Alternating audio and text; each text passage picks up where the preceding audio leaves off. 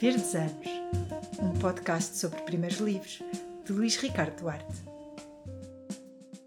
Olá, sejam bem-vindos aos Verdes Anos. Este é o 21 episódio de um podcast que tenta perceber como é que um escritor se tornou escritor, como descobriu a sua vocação e que caminho percorreu até o lançamento do seu primeiro livro. Todas as semanas, sempre às segundas, um novo episódio, um novo convidado, um novo livro. Hoje temos connosco o escritor Manuel Vilas. Nascido em Barbastro, em Espanha, em 1962, Manuel Vilas recebeu por herança familiar a certeza de que todos os dias são dias de trabalho, a servir à mesa, a construir uma casa, a escrever um livro. Poeta, romancista, ensaísta e cronista, tem retratado nos seus livros a Espanha das últimas décadas, desde o rumor das chamas até à felicidade que surge de repente. Em Portugal, tem publicado os romances Em Tudo Havia Beleza e De Repente a Alegria e os Beijos. Estreou-se em 1982 com o volume de poemas El Sousa, que começa assim. Condenado a descender del sol, el mar ya no existe, la tiniebla y la amapola. Bellos cendales, sonrisas, laberintos, ceniza. Un hijo sobre un vientre cálido. El mar es un sauce que arde. Luna, tú y yo crepúsculo, santo crepúsculo. El lago me miraba, temía la piedra en mis manos que hiere su piel tranquila. Olá, Manel, muito obrigado pela tua presença nos Verdes Anos e por esta leitura. Sí, es, son versos de juventud. es es eh, mucha, mucha saudade, saudade de, de, la, de la juventud, de la... Estos versos están escritos cuando yo tenía 16, 17 anos. Mas demorou algum tempo a incluir o seu primeiro livro na poesia completa que tem editado. Porquê? Eh, teve alguma dificuldade em relacionar-se com esse poeta demasiado jovem para a vida como para a poesia, para usar uma expressão sua? Porque eh, son los, eh, los inicios, los comienzos de un escritor siempre, siempre son muy titubeantes.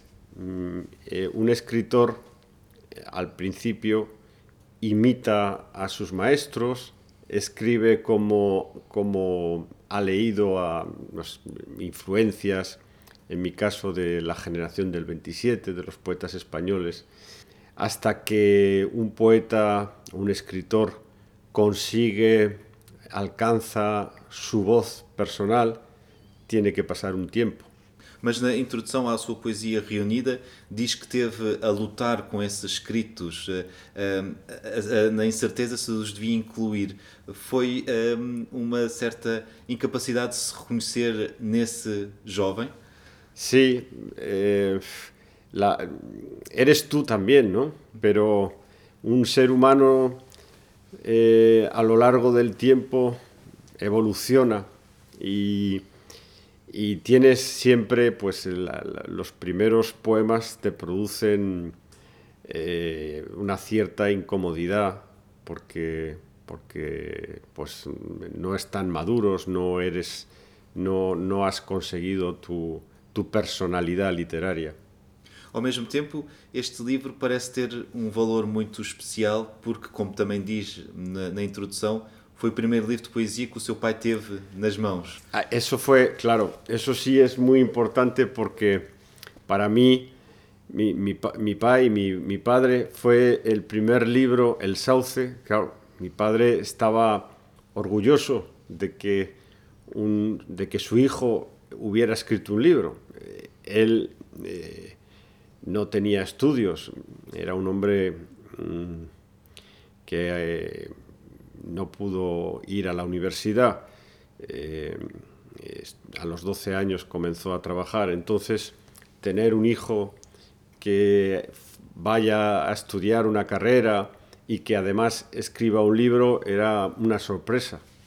e quando o seu pai morreu descobriu um recorte do jornal sobre uh, esse livro. Foi emocionante esse, uh, foi, essa descoberta?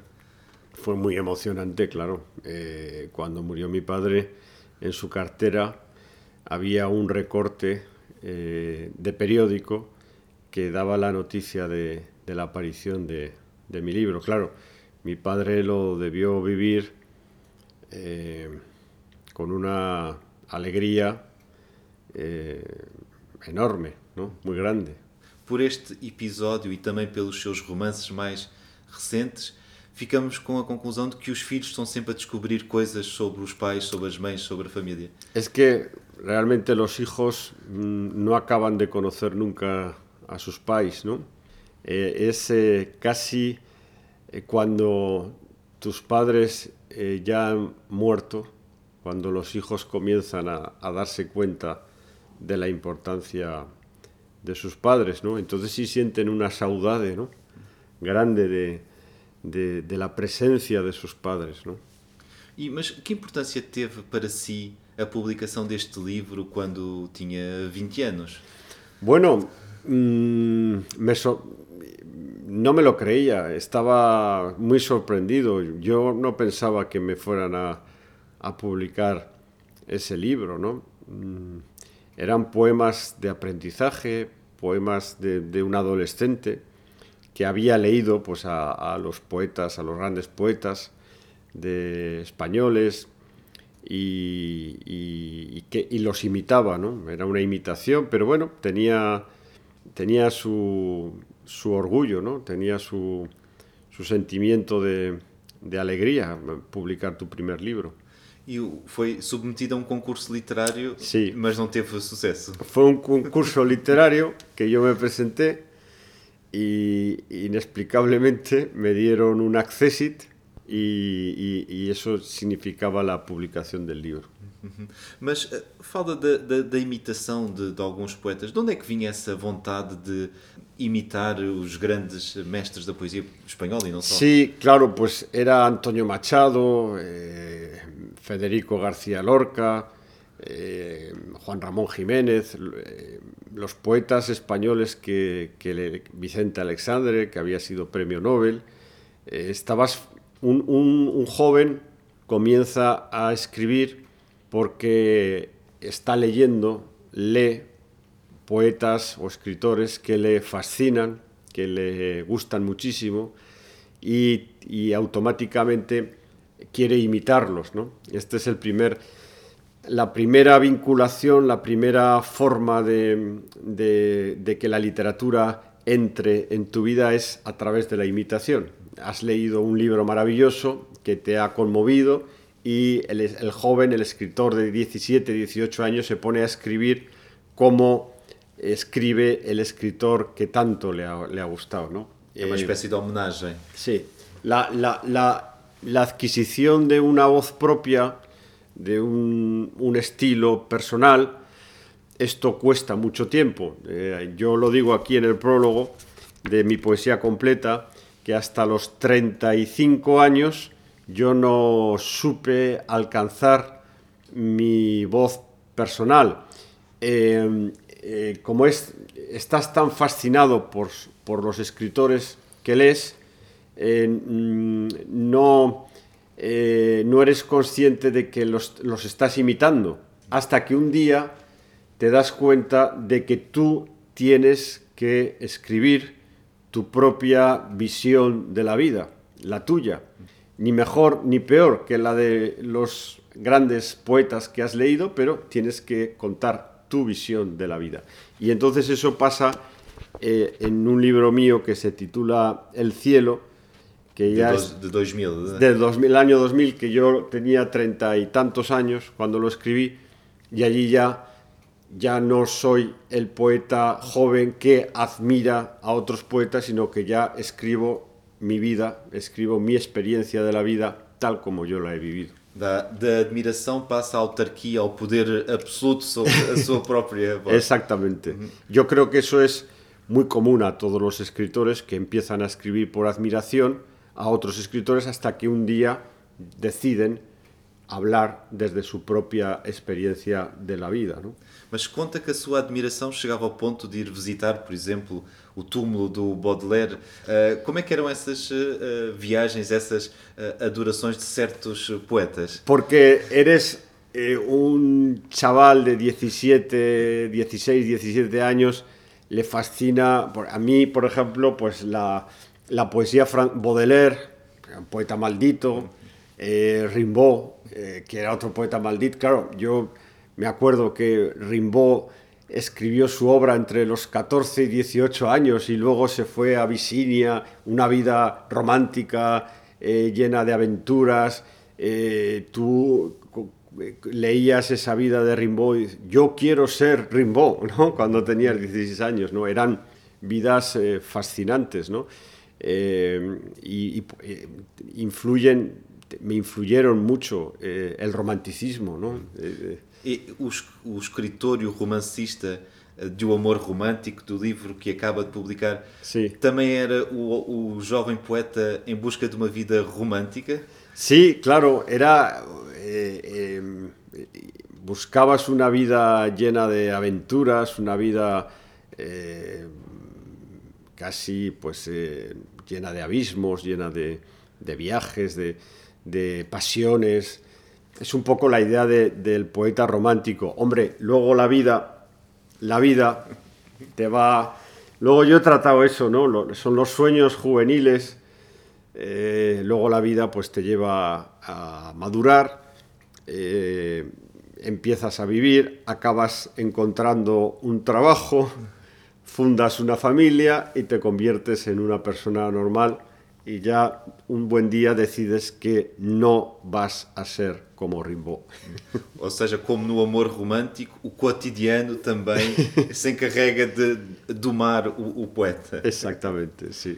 Mas um, num, numa Espanha uh, em, em, ditadura, que foi a Espanha em que cresceu, a poesia era também uma forma de rebeldia? Sim, sim, hubo, eh, efectivamente, a poesia espanhola Eh, fue una poesía muy crítica eh, contra el franquismo. Hubo una poesía social y una poesía que criticaba la, la sociedad, el, la dictadura española.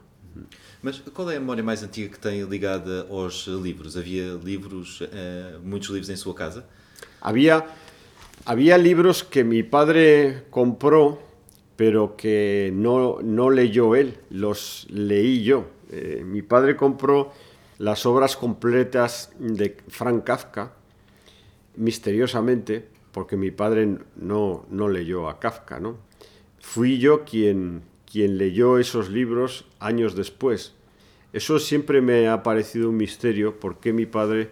A veces he pensado que mi padre compró esos libros para que su hijo los leyera en un futuro, ¿no? Porque mi padre no tenía la formación eh, académica, la, educación para leer a, Kafka o a Dostoyevsky o a Cervantes, ¿no?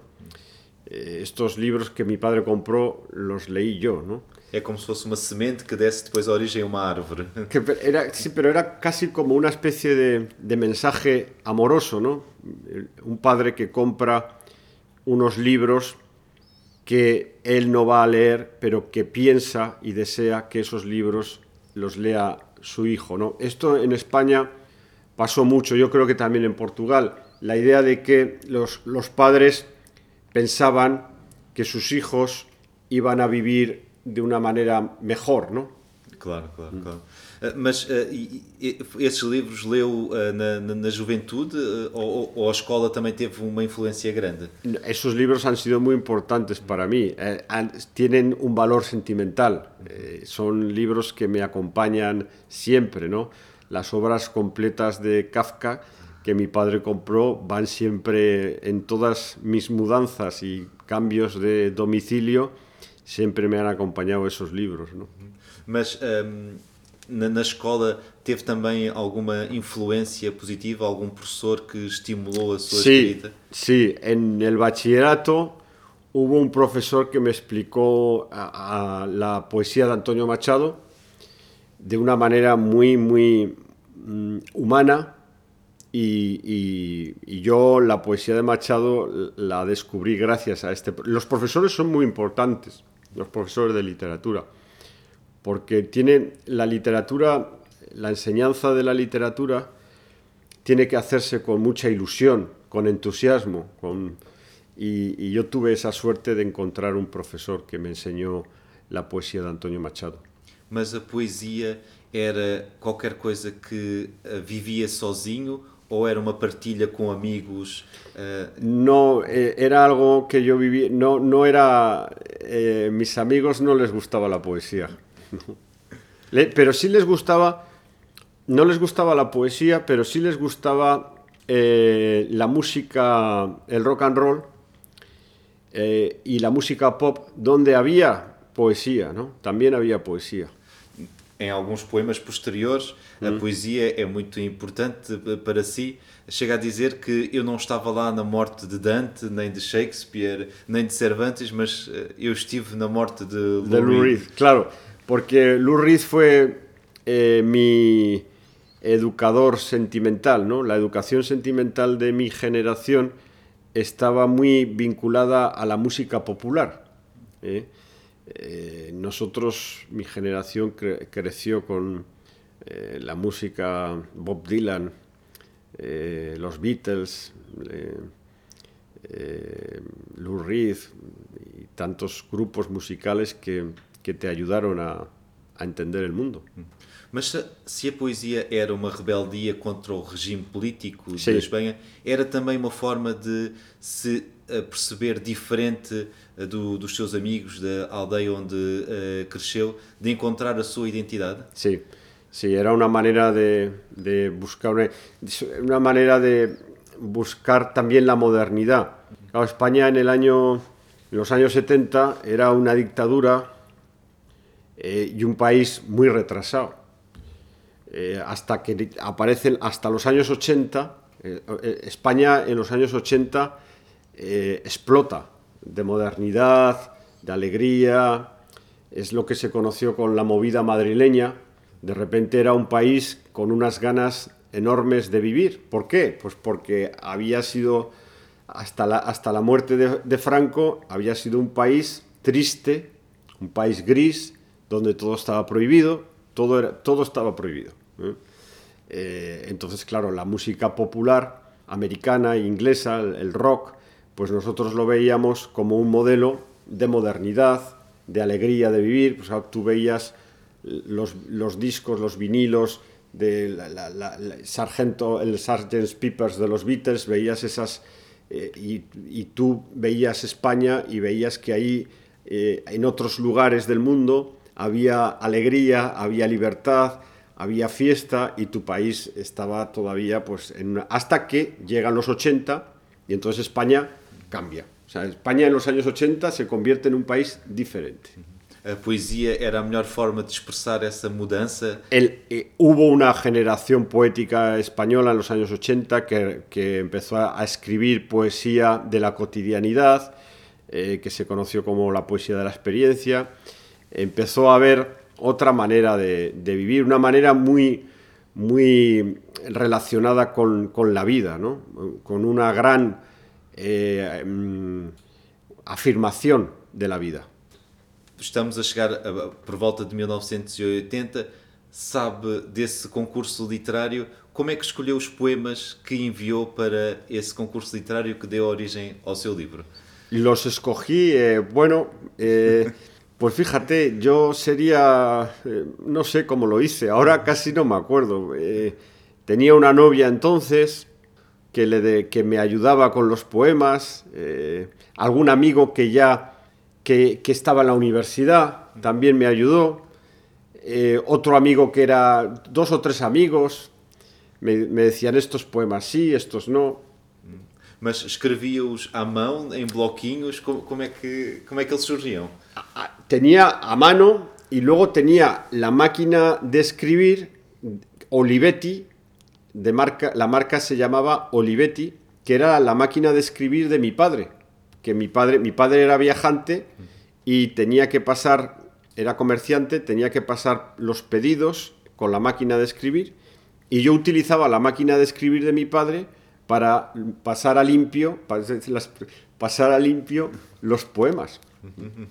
Y, y envió uh, Hice fotocopias, hice tres fotocopias eh, y lo mandé a ese concurso. Era un momento en el año 80, acababan de aparecer las máquinas eh, fotocopiadoras, que no eran... eh, y costaban mucho dinero fotocopiar. Recuerdo que tuve que hacer tres copias del manuscrito y fui a... Creo que lo hice en el colegio, hice las copias y también había el papel, el papel de carbón que tú podías, escribías a máquina y conseguías dos o tres copias también.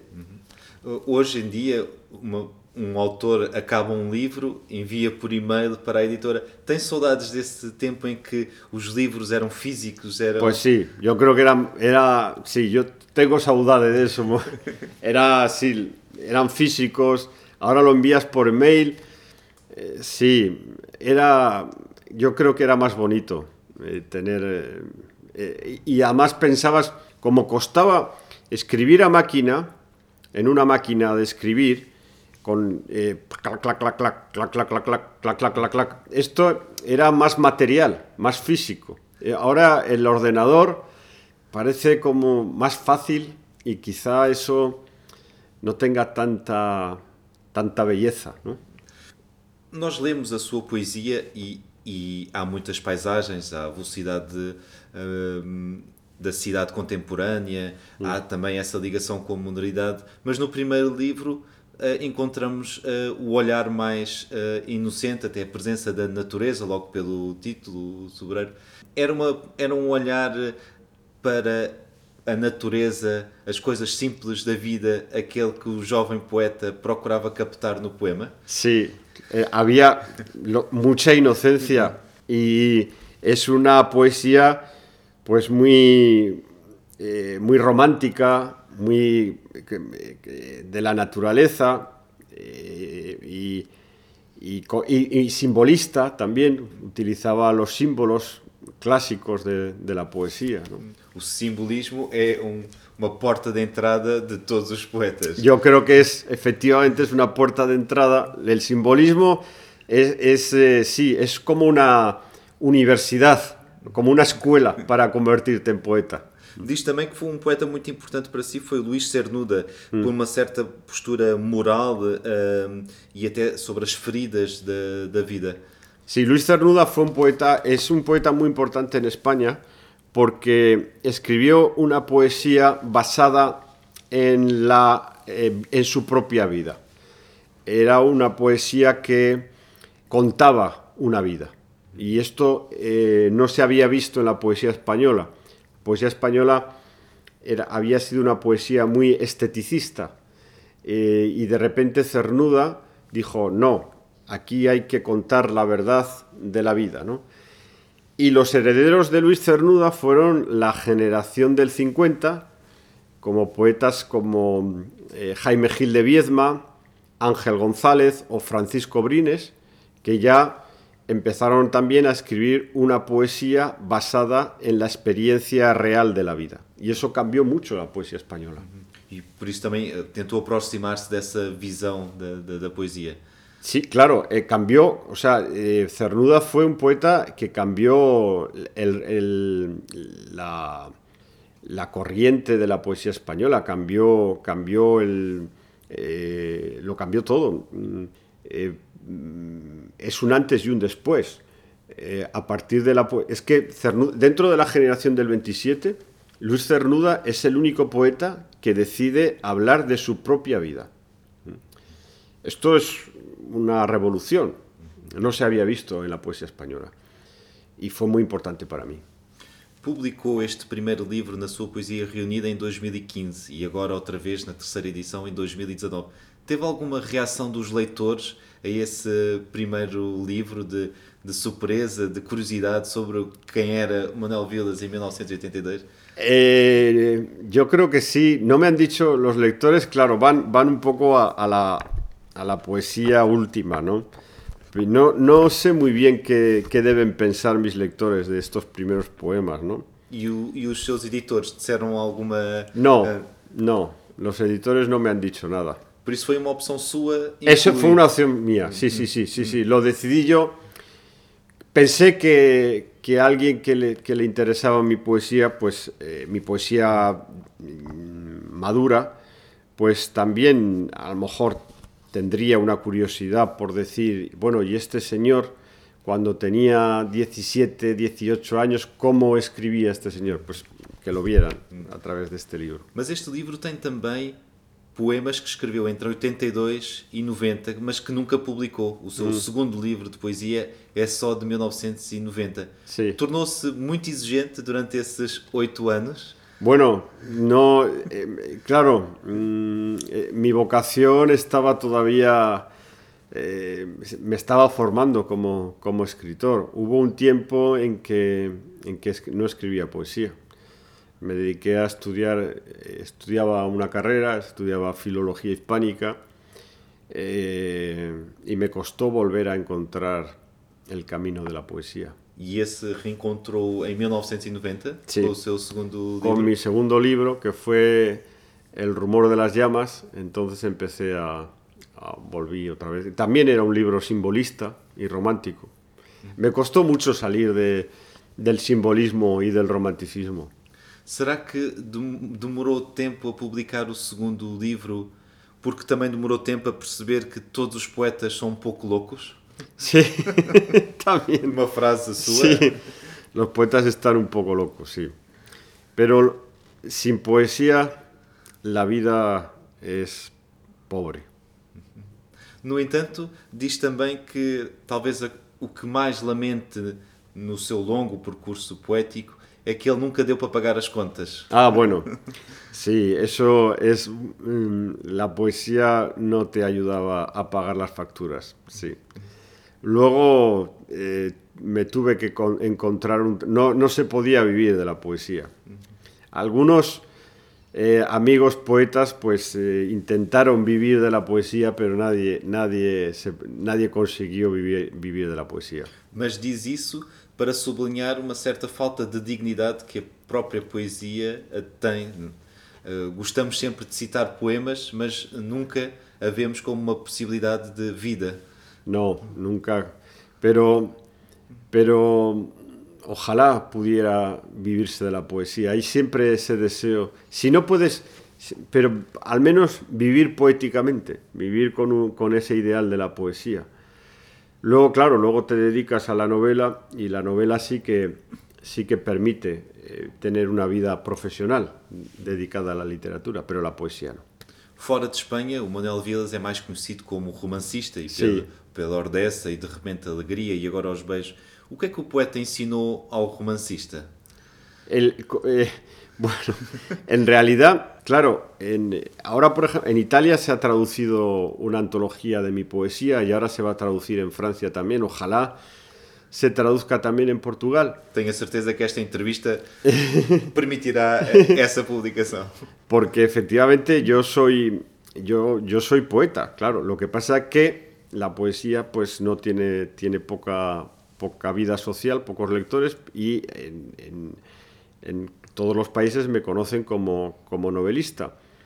Eh, ahora en Italia, bueno, pues se- se tradujo una antología y yo espero que en, en- en el Reino Unido también se ha traducido al inglés una antología de mi poesía, pero sigo siendo conociendo, sigo, eh, se me conoce como, como novelista.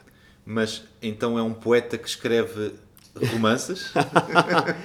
En realidad, en realidad soy un poeta que escribe novelas, sí, porque sigo siendo, mi naturaleza es la de, la de poeta. Pero también las novelas que yo escribo eh, tienen mucha poesía. Eh, yo creo que eh, esa, eh, muchos lectores encuentran en, mi no- en mis novelas unos sentimientos, una sensibilidad que, cuyo origen es la poesía.